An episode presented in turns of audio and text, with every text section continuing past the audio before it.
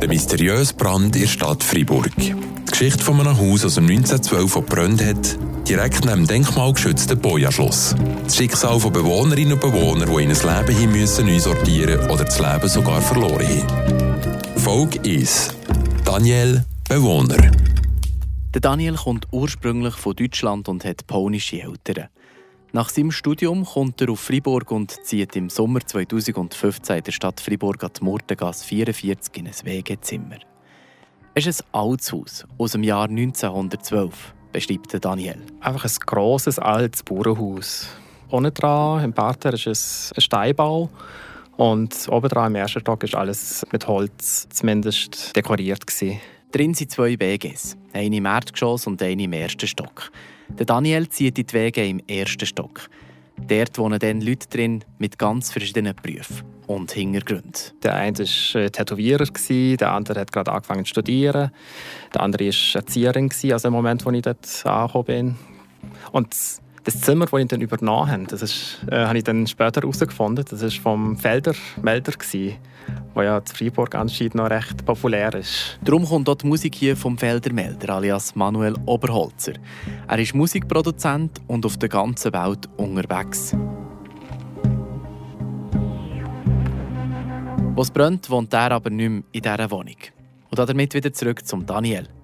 Wie es halt in einer typischen WG ist, kümmern sich auch in dieser Wohnung die einen mehr um den Haushalt und die anderen weniger. Und es haben sowieso alle bisschen anders gelebt. Es hat Leute die mehr in der Wege waren, andere die sind dann manchmal zwei, drei Monate nicht um und man hat nicht gewusst, warum. Also, es war ganz unterschiedlich. Das Zusammenleben war eigentlich gut.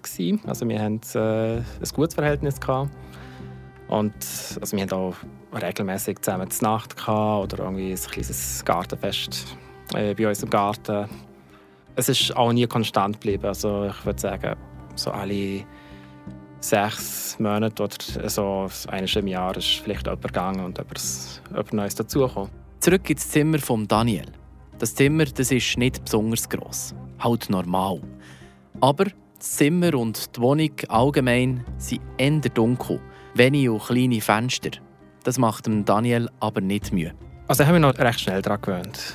Weil auch, was dann dazu kommt, also nicht nur, dass es wenig Licht hatte, die Wände waren eher dunkel. Gewesen. Also das Holz war dunkel, gewesen, der Boden war eher dunkelrot oder dunkelgrün. Gewesen. Das hat dann auch noch ein bisschen dazu beigetragen, dass es dann im Allgemeinen eher finster war.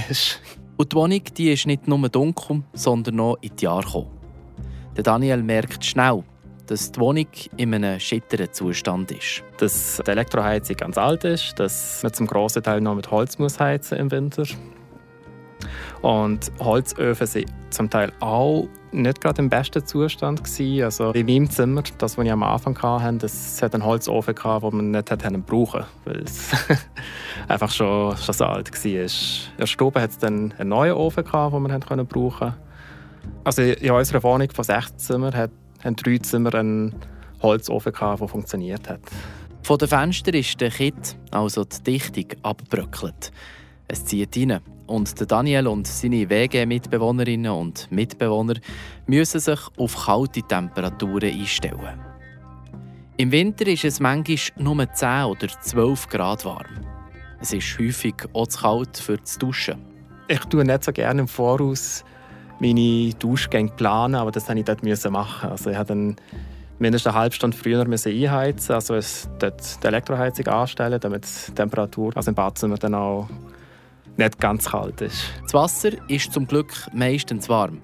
Einmal wenn es überhaupt Wasser gibt. Dann hat es dann manchmal Situationen gehabt, wie im Sommer, wenn die Nachbarn, das waren ja dann auch unsere Besitzer, die das Haus nebendran, also das Poja-Schloss, als Ferienhaus gebraucht haben. Dort hat es einen Swimmingpool und wenn die den Swimmingpool auffüllen wollten, hatten wir kein Wasser. Gehabt. Und das haben wir nicht von Anfang an gewusst. Das heisst, eines ist es dann so weit gekommen, dass äh, jemand von uns Weg wollte duschen und es ist kein Wasser rausgekommen. Im WC hat es kein Wasser gehabt, in der ganzen Küche hat es kein Wasser gehabt haben wir dem Besitzer angerufen und gefragt, was denn los ist. Der hat dann ein bisschen, äh, er hat sich informiert und hat dann zwei Stunden später herausgefunden, dass es tatsächlich mit dem Swimmingpool zusammenhängt. Der Swimmingpool gehört zum Schloss. zum sogenannten Poja-Schloss, das von 1698 bis 1701 gebaut wurde. Ein Gebäude mit einer nationalen Bedeutung, das unter Denkmalschutz steht. Für Daniel ein wunderbarer Platz. Also das Anwesen, der Park, die Terrasse, das Haus, das Schloss, das ist einfach so schön. Und wir hatten dann nie Zutritt, gehabt, außer sie haben uns explizit eingeladen. Das Schloss ist meistens leer. Die Besitzerfamilie ist fast gegen Frankreich. Es ist nämlich eine Erbengemeinschaft, eine Aristokratenfamilie. Das oberst zwei Schwestern und je ihren eigenen Stamm. Die zuständige Person für die Wohnung gehört zum einen Familienstamm. Und die zwei Stämme die sind untereinander verkracht. Das merkt Daniel, als er ihnen das Problem der Wohnung meldet. Öfen, die nicht gehen. Boiler, die man kontrollieren sollte. Oder das Wasser, das manchmal einfach nicht kommt. Die Besitzer geben ihm nämlich zwei Argumente dafür, dass sie nichts an der Wohnung machen und flicken. Das eine war, dass weil es eine Erbgemeinschaft war, muss man solche Entscheidungen als Erbgemeinschaft dann auch fällen. Das heißt, alle müssen dann einverstanden sein. Und anscheinend hat es dann immer jemanden gehabt, der blockiert hat, um größere Reparaturen zu machen. Das ist das eine Argument. Das andere Argument war dann, also die haben uns allen immer gesagt, wir sagen Studenten auch, wenn, wenn nur jemand in dieser Wohnung ein Student war. Aber auf jeden Fall ja, haben sie dann gesagt, ja, wir können es glücklich schätzen, da in diesem Haus dürfen zu wohnen, weil das ist ein Denkmal und in einem Denkmal so günstig zu wohnen, das ist ja ein Privileg. Und da müssen wir auch so etwas in Kauf nehmen. Nach einem Zeitchen übergibt die zuständige Person die Verantwortung für die Wohnung einer Person vom anderen Familienstamm. Zuerst sind Daniel und die anderen Bewohnerinnen und Bewohner froh, weil bis jetzt war der Mietvertrag extrem unprofessionell. Das Mietzinsdepot haben sie zum Beispiel nicht auf einem speziellen Mietzinsdepot eingezahlt. Die Person, die das neue Zimmer übernommen hat, hat einfach der Person, die gegangen ist, die Kaution gezahlt. Das heißt, das Geld auf dem Konto ist immer geblieben, unantastet. Und das heisst, die Wege hat dann einfach unter sich dann geschaut, wie sie es mit der Kaution lösen. Die Besitzer wälzen also administrative Arbeiten auf die Bewohnerinnen und Bewohner ab und verwalten die Wohnung nicht gerade so, wie man sollte.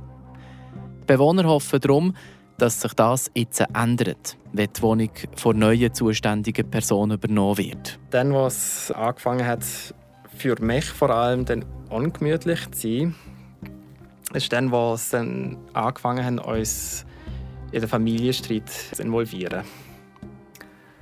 Und zwar hat dann die erste Person, die mit uns den Vertrag am Anfang hatte, als ich hier angekommen bin, die dann später die Verantwortung übergeben hat an die andere Person, mit uns den Mietvertrag abzuschließen.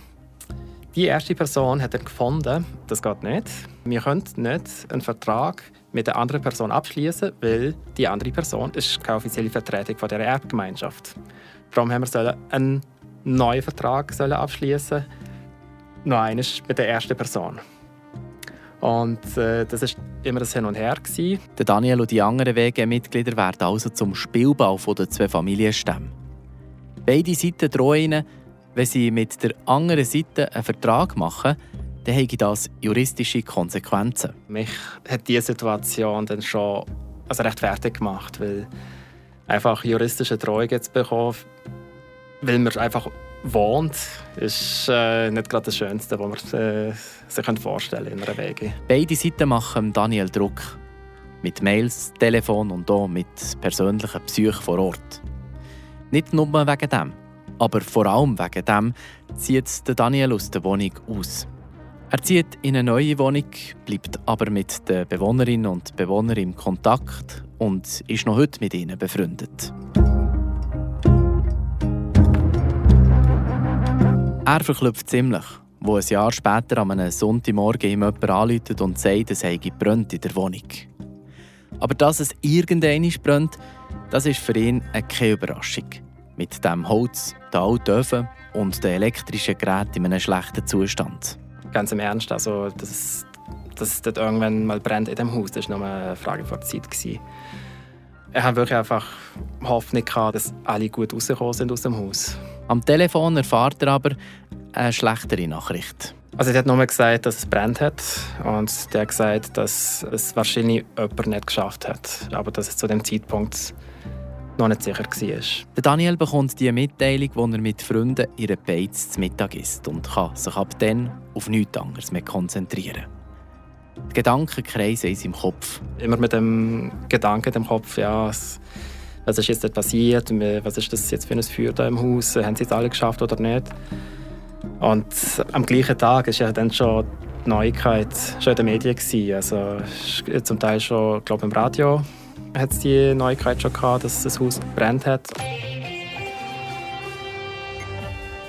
In der Stadt Freiburg hat letzte Nacht ein Haus gebrannt. Eine Person kam dabei ums Leben. Und ich glaube, Online-Zeitungen hat es schon gehabt und hat ein jenste Telefon bekommen von Freunden, die gewusst haben, dass sie dort früher gewohnt haben, zum Nachfragen, ja, ob ich dann etwas weiß, weil also in den Medien ist es dann schon, also zumindest, als ich dann schon zu Mittag hatte, im Restaurant ist es in den Medien schon gestanden, dass jemand nicht überlebt hat. Daniel hilft sofort den Betroffenen, sucht Unterkünfte für sie, nimmt jemanden bei sich daheim auf und hilft der Witwe der Person, die beim Brand stirbt. Ausbrochen ist das Feuer laut dem Polizeibericht in der Stube. Wie, das ist nicht klar. Wahrscheinlich sei niemand von den Bewohnerinnen und Bewohnern Schuld heisst es im Bericht. Aber am Abend vorher hat es halt eine Party gegeben. Wobei, da relativiert Daniel sehr. Die Party also am Abend vor dem Brand, das war nicht wirklich eine Party, weil die sind nur das vierte, das fünfte. Also von einer Party kann man dann, dann nicht reden. Also eher ein gemütlich Zusammenkommen. Und so habe ich das äh, mitbekommen von also vor allen Leuten, die dann anwesend waren an dem Abend. Und wir haben dann jenste Partys gemacht, also mit 20, 30, 40 Leuten im Garten und im Haus. Und wir haben dann schon wirklich geschaut, dass, ja, dass es kein Feuer hat. Also wenn man dann mehrere Leute äh, im Haus waren, im Winter zum Beispiel, und es sind dann zum Beispiel ja, fünf oder bis zu zehn Leute gewesen, wo wir dann im Holzofen eingeheizt haben, dann haben wir dann auch geschaut wenn Besucher äh, haben rauchen dann haben wir sie auf den Balkon oder auf der Terrasse geschickt, um dort zu rauchen. Und äh, die, die, die uns regelmäßig besucht haben, haben dann auch gewusst, dass draußen geraucht wird und nicht drinnen. Aus der Sicht von Daniel haben die Besitzer nur darauf gewartet, dass so etwas passiert. Die WG-Mitbewohnerinnen und Mitbewohner sind sowieso als Partymacher abgestempelt worden. Wie wir das aufgenommen haben, haben wir den Eindruck gehabt, dass sie eher also abwertend auf uns geschaut haben. Also das ist jetzt so ein das Stereotypische, wenn man sagt, ja, die das sind Aristokraten, das sind Besitzer, das sind reiche Leute und wir sind äh, jetzt normal Verdienende. da hatte ich schon ein bisschen äh, das Vorurteil, gehabt, ja, die finden, wir sind nur Abschaum. Aber am Ende, äh, so wie sie mit uns geredet haben, äh, wie sie mit uns umgegangen sind, habe ich das Gefühl, ja, die schauen auf uns wirklich ab, wie dass sie etwas Besseres sind als wir. Die Beziehung zwischen den Bewohnern und Besitzerfamilie ist schlecht. Es führt mit in der Nacht und ein Mensch, der sein Leben verliert. Das erlebt Monika hautnah mit. Sie wohnt dann in diesem Haus und muss vor den Flammen flüchten. Es war ziemlich chaotisch, weil ich gar nicht gewusst, wer ist da, wer ist nicht da. Und bin eigentlich davon ausgegangen, dass wir jetzt alle sind. Weil ich auch nicht gewusst habe, wer jetzt in der oberen WG alle da war und dachte, okay, die sind jetzt alle runtergekommen. Also alle, es waren eigentlich ja in dem Fall, es waren ja nur zwei, die runtergekommen sind. Ein ziemliches Durcheinander. Wie die Monika das erlebt, erzählt sie in der nächsten Folge. Der mysteriöse Brand in der Stadt Freiburg. Die Geschichte von einem Haus aus dem 1912 gebrannt hat, direkt neben dem denkmalgeschützten Boja-Schloss. Das Schicksal von Bewohnerinnen und Bewohnern, die in ein Leben hin müssen neu sortieren oder das Leben sogar verloren haben. Eine Produktion von Radio FR. Verantwortlich Mario Corpato, Musik Feldermelder aus Sarah Oswald, Redaktor und Sprecher Yves Kilchör. Alle Folgen und Hintergründe findet ihr auf frapp.ch.